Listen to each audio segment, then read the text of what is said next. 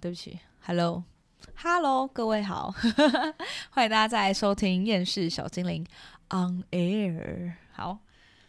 一直想营造出一种神秘的感觉，但是想想，说明到时候自己听到，觉得自己很智障之类的。不会，我应该会先听到。对，好，感谢我们旁边小比特，他今天依然在旁边陪伴着我们。搞不好观众朋友很想揍我，想说这问什么问题？这这么简单还问？不会，观众朋友会想说，为什么问的问题小精灵都没有回复呢？因为小精灵这些节目先预录了。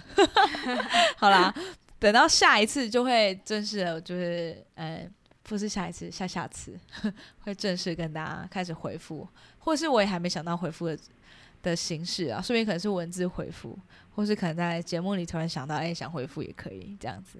OK，好，那我们一样继续进行我们的婚外情主题。对，大概会做回一个月多婚外情的主题这样子。那上集有跟大家提，就是上两集的当事人个案呢是妈妈哈阿姨，她的先生已经外遇很久很多次了。那很多电视节目可能取材外遇也很多，都比较像是以男性外遇为主体的故事。所以呢，今天要特别跟大家讲讲，然后是以女性外遇为主题的故事。但是呢，我们今天来抽牌的当事人是男生，他自己也知道他自己不是正宫啦，对，但是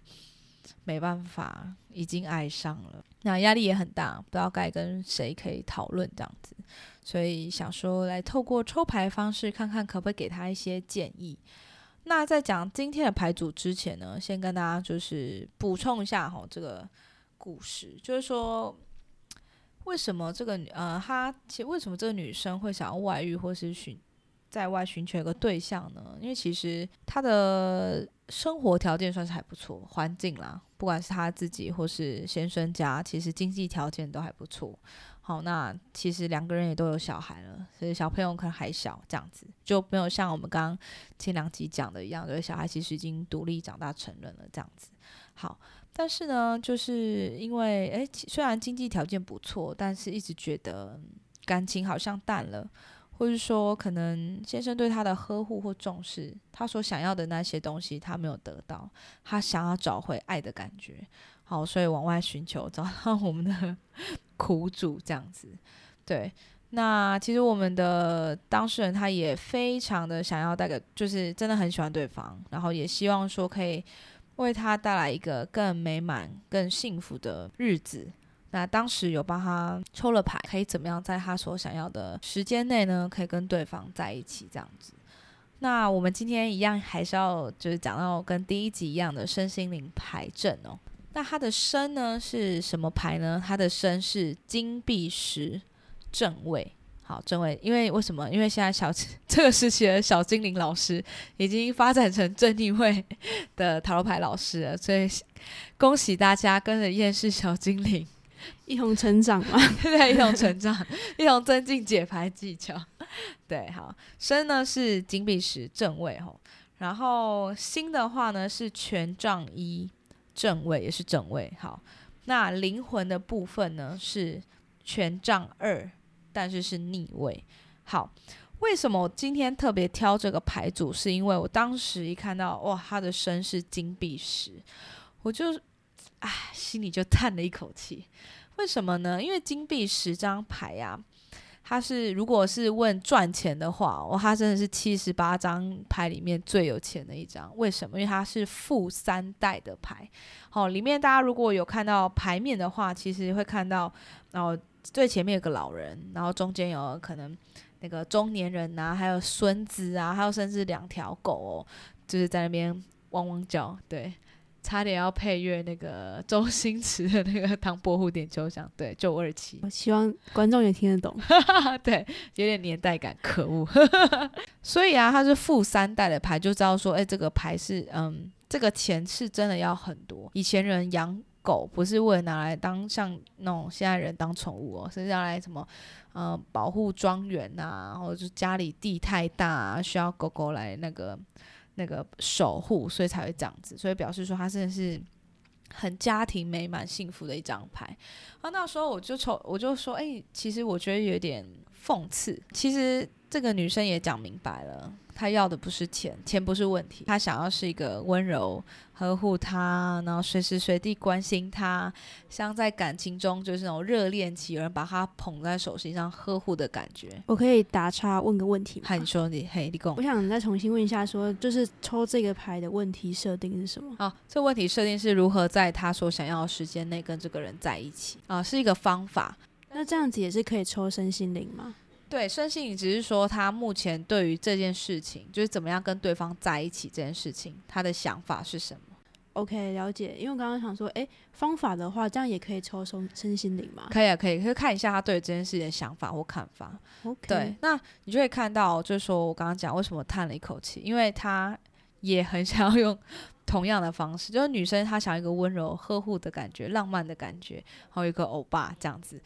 但是呢，她还是做着跟她先生很相同的事情啦，就说她可能也希望给他一个可能富裕美满的生活，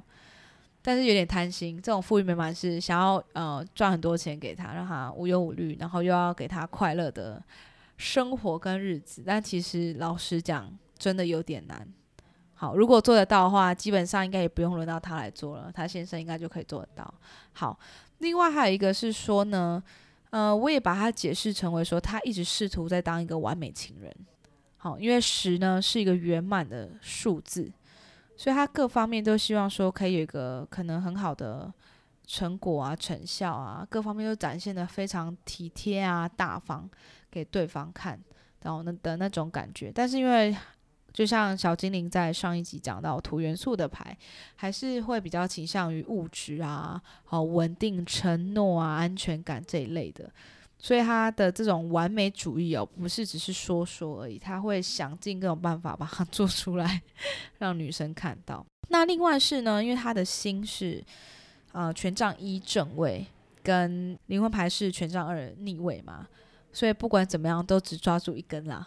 第一呢，我会把它解释成为说，他真的真的很喜欢这女生，好，他很喜欢这女生，非常想要用行动哈去握住这个啊，就不管三七二十一啦，好，不管他要不要，不管旁边的人怎么说，我丢西被一丢丢啊，嘿，这种感觉。好，还有另外一个是说呢，虽然他可能想要做一个完美情人，但是其实他能，其实他每次能用的招数，其实也只有那一个而已，就一千零一招追这个女生，或是他在他所有感情里面，他可能都用这一千零一招追女生。所以其实在，啊、你会发现说，嗯，在感情中，这个当事人比较木讷，也不是说他不好，因为他他也很认真嘛，毕竟用情至深。但是缺就缺在太木讷了，他没有想到，他很爱这个女生，这个女生也告诉他他想要的东西是什么，可是他却错过最重要的那个点。那其实我自己就有想到，嗯，在我很多的一些，在我有一些经验当中，不是说很多人追我啦，嘿，是说可能我有观察我身边朋友的一些状况，我发现其实，嗯，我不，我不会把它特别定义说一定男生就会这样，女生就会怎样。啊，只是说，我觉得我观察到，大部分其实男生都会有一个迷思。好，我说迷思，大家各位男性同胞就要好好听一下。那迷思是什么呢？就是我只要很认真对这个女生好，她一定有一天会被我打动。好，如果你现在还有这种迷思的话，请好好再重新思考一下，因为我发现啊，很多男生他并不是努不努力，或者说他不是用情不深，可是他根本就还没先想好，或是去调查说这个人到底喜欢什么，他就一股脑的往他觉得啊，反正我觉得这个好，那他一定也会觉得这个好的状况，然后就一股脑的往前冲，结果反而到最后呢，其实是造成对方更多的压力，而不是喜好哦。所以看到这里就觉得很怎么讲，感叹。就是那种如果小时候那种明明就很认真念书，但是怎么考又考不及格，然后回家又被骂那种人，算是有有一点，我觉得有一点那种，不是他不努力，而嗯是或许他该做的是调整一下他努力的方式或是方嗯向。只要其实有时候只要调整稍微转向一点点，然后一样的努力，那嗯效果就哦完全不一样的那种感觉吧。对，没错，就是觉得很可惜啦。就是有时候觉得就，哦，这些人这么努力，又也很投入感情。但我觉得或许就是当局者迷吧。没错，所以那时候就特别有跟他提到，就是这一点，就是提醒他说，的确，呃，稳定的生活啊、或是一定的经济基础很重要，但是别忘了，这个女生她渴求的东西是什么，她所想要的东西是什么，怎样才能真正快乐？其实啊，这方面还是要多跟对方沟通，而不是自己一股脑的往前冲，觉得啊，我这样做就 OK 了。